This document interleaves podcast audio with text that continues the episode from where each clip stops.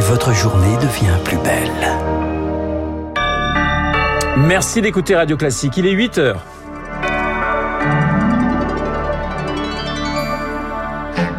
La matinale de Radio Classique avec Renaud Blanc. 20 personnes interpellées dans les Hauts-de-Seine, nuit de violence à Nanterre et dans les communes voisines après la mort d'un jeune de 17 ans tué par un tir de police lors d'un contrôle routier. L'ambition d'Emmanuel Macron pour le port de Marseille. Le chef de l'État veut conforter sa place centrale face aux autres grands ports méditerranéens. Et puis un prix pour préserver notre patrimoine religieux. Le prix Sésame, il est décerné par la Fondation du patrimoine. On en parlera avec son vice-président Bertrand de Fédou. Radio. Classique. Et le journal de 8 heures nous est présenté par Lucille Bréau. Bonjour Lucille. Bonjour Renaud, bonjour à tous. Nuit de tension à Nanterre. Nuit d'affrontement avec les forces de l'ordre après la mort d'un jeune de 17 ans tué par un policier lors d'un contrôle routier après un refus d'obtempérer. Les faits se sont produits hier vers 8h30 du matin près de la station de RER e Nanterre Préfecture. Le policier soupçonné d'avoir tiré sur le jeune homme a été placé en garde à vue pour homicide volontaire. Chloé Juel, une vingtaine de personnes ont été interpellées dans la nuit. Oui, dans le quartier du Vieux Pont, au Pablo Picasso à Nanterre, dans d'autres villes des Hauts-de-Seine, Agnières, Colombes, Suresnes, mais aussi à Clichy-sous-Bois et Mantes-la-Jolie, le Val-Fouré, où une antenne de mairie a été incendiée. Feu de poubelle, voiture brûlée, tir de mortier, explosion de colère après la diffusion d'une vidéo qui met à mal la version initiale des policiers, dans laquelle on voit que le véhicule n'a pas foncé sur les agents de police, il se trouvait à côté, près de la voiture, près de la vitre du conducteur. Il y a aussi cette phrase, tu vas te prendre une balle dans la tête lorsque que le conducteur refuse d'obtempérer et redémarre. Un des deux policiers tire à bout portant et tue Naël, 17 ans. Deux autres personnes se trouvaient à bord de la voiture. Un passager est toujours en fuite. Deux plaintes vont être déposées par l'avocat des familles. L'une pour homicide volontaire et complicité, l'autre pour faux en écriture publique. Les précisions de Chloé Juel, un drame qui a provoqué évidemment de vives réactions politiques. Le ministre de l'Intérieur, Gérald Darmanin, parle d'images extrêmement choquantes. Nous y reviendrons d'ailleurs à 8h15 avec l'invité de Guillaume Durand, David Le Bars. Lucille Emmanuel Macron quitte Marseille aujourd'hui. Troisième et dernier jour dans la cité phocéenne pour le chef de l'État. Au menu, la question du logement insalubre, mais aussi l'avenir du port de Marseille. Emmanuel Macron veut en faire un hub du commerce maritime face à ses concurrents espagnols, italiens, grecs ou du nord de l'Europe, Eric Husch. Le port de Marseille est une interface naturelle entre l'Asie, l'Afrique et l'Europe de l'Ouest. Pourtant, celui de Barcelone, entravé par les Pyrénées, et de Gênes par les Alpes, bénéficie d'un commerce plus florissant.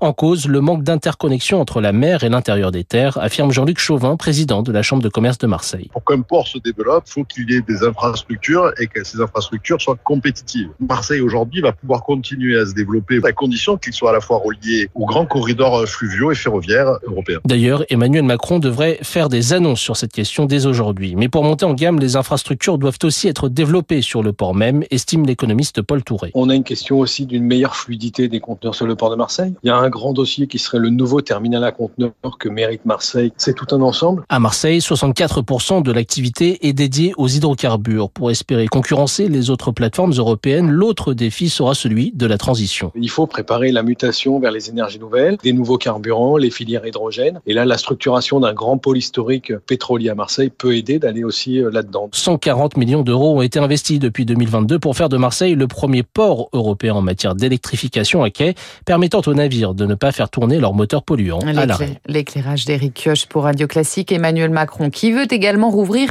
le débat sur le temps scolaire. Il l'a dit hier à Marseille, il s'est dit favorable à une réduction des vacances d'été. Il les juge trop longues et facteur d'aggravation des inégalités sociales. Lucille, les prix des produits alimentaires vont-ils baisser? Grande question. Oui, opération promotionnelle en pagaille sur les produits de marque. Une vingtaine d'entre elles, marques de l'agroalimentaire, auraient accepté de baisser leur prix sur certains produits. À formation de nos confrères du Parisien ce matin, les pâtes, les huiles, les céréales ou encore les yaourts. Dominique Schelcher, le PDG de Système U, était l'invité de Radio Classique ce matin. Pour lui, pourtant, ces discussions ne vont pas assez loin. Il y a des petites discussions qui donnent de très maigres résultats. Pour des baisses de prix, c'est une poignée de fournisseurs qui effectivement montrent des signes, mais très peu.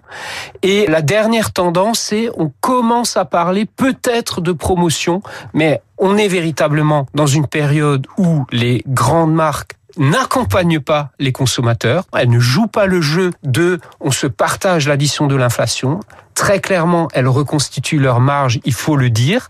Donc il n'y a pas de renégociation commerciale et on le regrette. Dominique Schutcher, le PDG de Système U, au micro de François Geffrier, entretien à retrouver sur radioclassique.fr. 8h05 sur Radio Classique, on s'intéresse à présent à la Fondation du patrimoine et au prix Sésame remis lundi à 11 lauréats. La fondation qui depuis 1996 aide à la sauvegarde et à la valorisation du patrimoine de proximité. Avant-hier, avec le prix Sésame, elle récompensait ceux qui tentent de préserver le patrimoine religieux en France, des églises, mais aussi des temples et des synagogues. Bonjour Bertrand de Fédot. Bonjour. Vous êtes le vice-président de la Fondation du patrimoine, on le disait, 11 lauréats pour ce prix Sésame.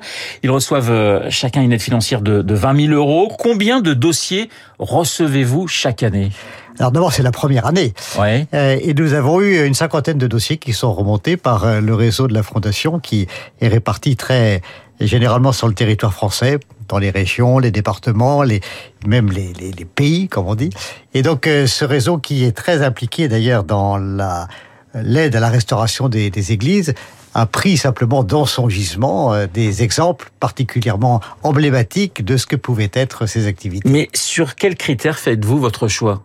Alors, le- les critères qui sont retenus, c'est d'abord la qualité des, des projets. Oui. Deuxièmement, le caractère consensuel avec lesquels ils sont mis en œuvre, de façon à ce que euh, on, euh, on associe à la fois les, les responsables du culte, les mairies, parce que très souvent ce sont les, les communes qui sont propriétaires, et bien évidemment les porteurs du projet.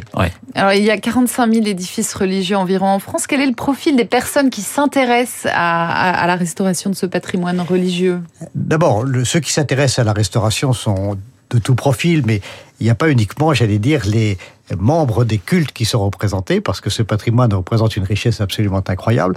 Et ensuite de ça, la, la finalité de ce prix Sésame, c'est de redonner vie à ce patrimoine qui souvent est malheureusement euh, fermé ou, ou quasi fermé. Il est en péril aujourd'hui, ce patrimoine?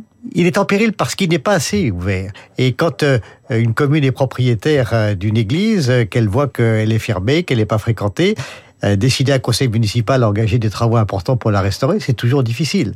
Et donc l'idée, c'est de d'engager un mouvement de réappropriation de ces lieux qui sont au milieu du village, sur la, formule traditionnelle, et qui historiquement d'ailleurs ont été un peu des, maisons communes.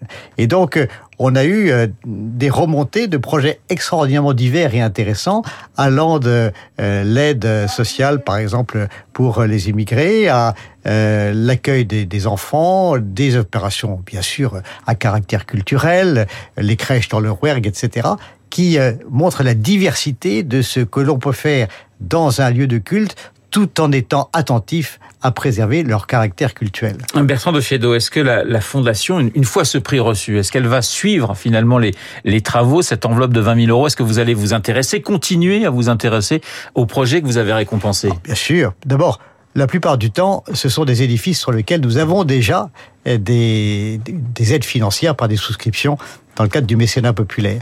Et donc ces projets, nous les avons détectés, nous les avons euh, considérés comme emblématiques.